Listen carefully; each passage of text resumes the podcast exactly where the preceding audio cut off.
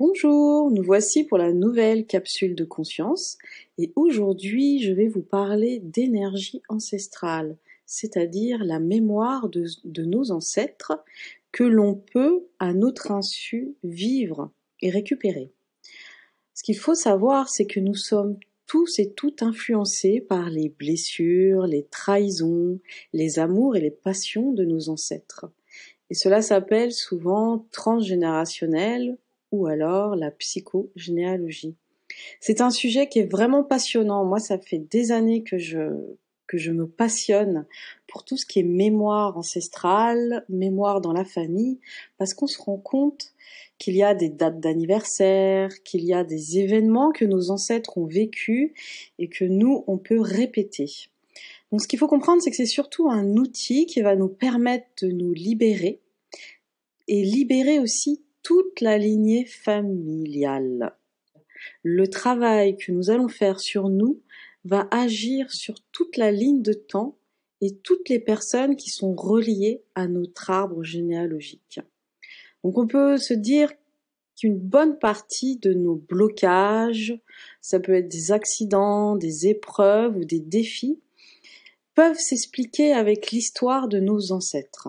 Lorsqu'on vit une situation bloquée et incompréhensible, on peut retrouver la raison et son origine dans notre histoire familiale.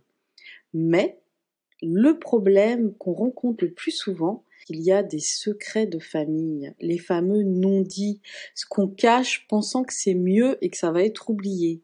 Et ces secrets de famille, c'est ça qui va nous empêcher de nous en libérer, car on n'en a pas conscience, et c'est également la raison pourquoi ça se répète. Alors, avant de continuer, je vais me présenter pour ceux qui ne me connaissent pas. Je suis Jessie Bira, thérapeute intuitive, canal et auteur. J'accompagne de nombreuses personnes à se libérer justement de blocages qui peut être dans la généalogie, dans les ancêtres, comme de blocages de l'enfance avec l'enfant intérieur, conditionnement et croyances. Donc si vous voulez découvrir ce que je fais, bah, vous pouvez me retrouver sur mon site internet Clé spirituelle. Alors, qu'est-ce que c'est l'énergie ancestrale? Pour comprendre comment ça fonctionne, il faut savoir que la mémoire de nos ancêtres nous habite tous et toutes. Nous pouvons imaginer que c'est une énergie, moi j'aime beaucoup l'appeler ancestrale, qui relie tous les êtres de l'arbre généalogique. Donc ça peut aller très loin. Généralement, en psychogénéalogie, on parle de remonter jusqu'à sept générations. On va hériter des gènes, mais également des traumatismes.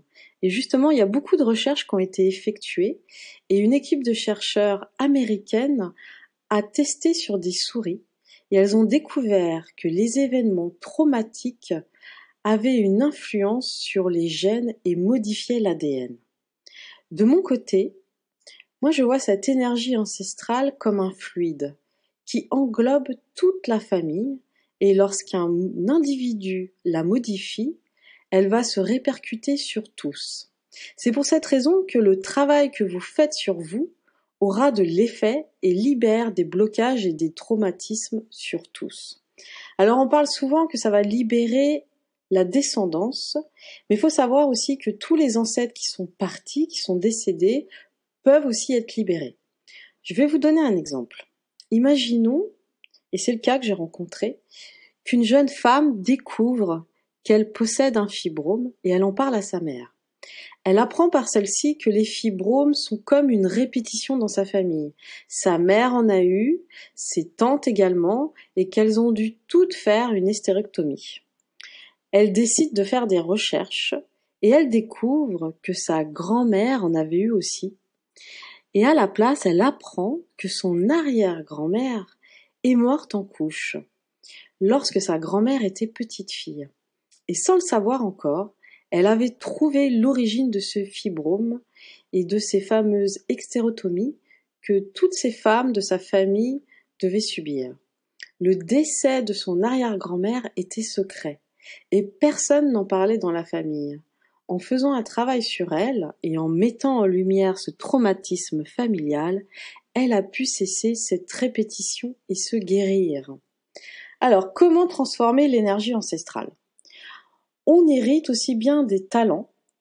Par exemple, si jamais dans votre famille il y a un talent pour le commerce, il y a de grandes chances que vous soyez aussi talentueux pour le commerce, ou la peinture, ou le chant. Et bien sûr, on hérite aussi des blessures. Donc cette énergie ancestrale nous demande d'éclairer les secrets, tout ce qui est non dit. Il faut absolument que ça soit éliminé. Donc essayez de rencontrer euh, des, des, personnes de votre famille qui peuvent et qui savent l'histoire, qui connaissent l'histoire et qui peuvent vous raconter ces fameux secrets. Il faut aussi replacer ses ancêtres à leur place, c'est-à-dire faire son arbre généalogique. Il peut y avoir dans votre famille des ancêtres qui ont été exclus ou qui ont par la honte été rejetés du clan. Donc il faut refaire un arbre et replacer ses ancêtres. C'est aussi le cas d'enfants qui sont nés d'adultère et qu'on a qu'on a essayé de cacher ou de personnes infirmes aussi. Ça arrivait souvent qu'on les abandonnait. Donc il faut replacer tous ces ancêtres dans l'arbre généalogique. Ensuite, vous pouvez libérer les pardons. Alors, vous pouvez faire un rituel, vous pouvez faire des exercices ou des méditations de pardon, surtout dans le cas de crimes, d'adultère, de trahison.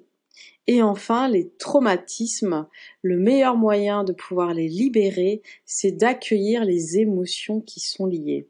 Ça veut dire que vous avez en vous les émotions qui sont liées à ce traumatisme et donc vous pouvez les libérer par votre corps. Donc l'ancêtre que lui n'a pas pu libérer ses émotions, donc on imagine bien qu'on a des, des guerres, qu'on a des faillites, qu'on a des décès ou des séparations brutales. Et tous ces, traumatismes sont encodés en vous avec l'émotion. Donc en accueillant les émotions à la place de votre ancêtre, vous pouvez les libérer. J'aimerais vous dire que rejeter sa famille ou s'y fermer n'apporte rien de bon.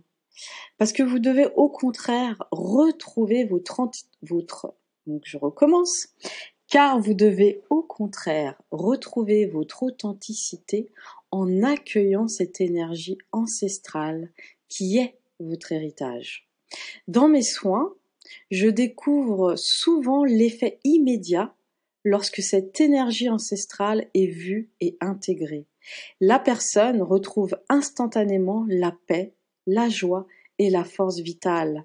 Parce qu'il faut savoir que quand on a un blocage qui est transgénérationnel, souvent c'est toute une énergie vitale qui est bloquée. Et donc en la libérant, on retrouve toutes les ressources, toute l'énergie et tous les trésors qu'il y a derrière. Ce n'est pas une malédiction comme certains pourraient le croire, mais un rétablissement de ce qui a été fait, provoqué, infligé ou vécu de douloureux, mais qui n'a pas été éclairé ni pardonné. On va répéter les mêmes situations, les blessures, les épreuves, afin de libérer vraiment toutes nos lignées. Lorsque cette libération est faite, vous pourrez découvrir un vrai réservoir de potentiel, de force, de talent et d'opportunités pour vous. Prenons un exemple. Si dans votre famille, et moi j'ai eu le cas j'ai eu le cas en accompagnement, une femme qui avait voulu se mettre à son compte, et elle n'y arrivait pas. Elle n'arrivait pas à se mettre à son compte, elle comprenait pas, elle faisait tout correctement, et souvent elle avait une angoisse qui la prenait. Et en fait, ensemble, en discutant, on a découvert que son père s'était mis à son compte et avait fait faillite, son grand-père s'était mis à son compte et avait fait faillite. Ils en ont perdu la vie, tellement que ça a été difficile pour eux de faire cette faillite. Donc vous imaginez cette femme, la pression qu'elle a en, étant à son compte, ça veut dire qu'elle se retrouve avec euh, les émotions de son père et de son grand-père, et avec ce poids de ses, de ses faillites sur le dos, en se disant oh, faut surtout pas que je fasse faillite, parce que c'est une question de vie ou de mort. Souvent, on a l'impression dans notre vie que c'est une question de vie ou de mort. Eh ben oui, Peut-être en 2020 c'est pas le cas, mais en 1800 ou en 1900 c'était une question de vie ou de mort. Imaginez des mariages arrangés, imaginez, je ne sais pas, des négociations. à cette époque-là, ça pouvait être une question de vie ou de mort. Si c'était pas respecté, vous étiez tué. Aujourd'hui, c'est pas le cas, mais on peut avoir cette empreinte, cette mémoire qui nous fait croire que c'est une question de vie ou de mort. Et on retrouve dans la culture populaire beaucoup d'expressions comme euh, elle est morte de la maladie de sa mère, ou tu transmettras tes fautes sur trois ou quatre générations. Des chiens ne font pas des chats.